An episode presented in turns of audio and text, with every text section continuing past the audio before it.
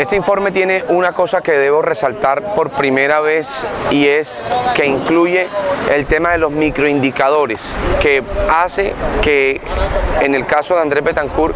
los tenga muy en cuenta porque está totalmente compaginado con el hecho de hacer microgestión pública. Hoy no podemos avanzar en Cartagena si nosotros solamente vemos una cifra global de lo que está sucediendo en la ciudad y que los indicadores sean generalizados porcentualmente. Nosotros tenemos que entrar de manera específica a determinar cuáles son los problemas de cada uno de los sectores y de cada una de las poblaciones para que nuestros indicadores se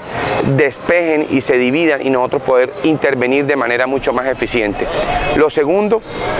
tiene que ver con lo que eh, ya sabemos de manera clara y es el tema de la inseguridad. Andrés se va a enfocar de manera clara y de manera precisa con la autoridad que represento a devolverle la tranquilidad a los cartageneros. Para eso tenemos que hacer de igual forma una, micro, una microgestión pública de saber dónde está la delincuencia, de saber cuáles son los sitios más peligrosos, de dónde hay sitios que no existe convivencia ciudadana,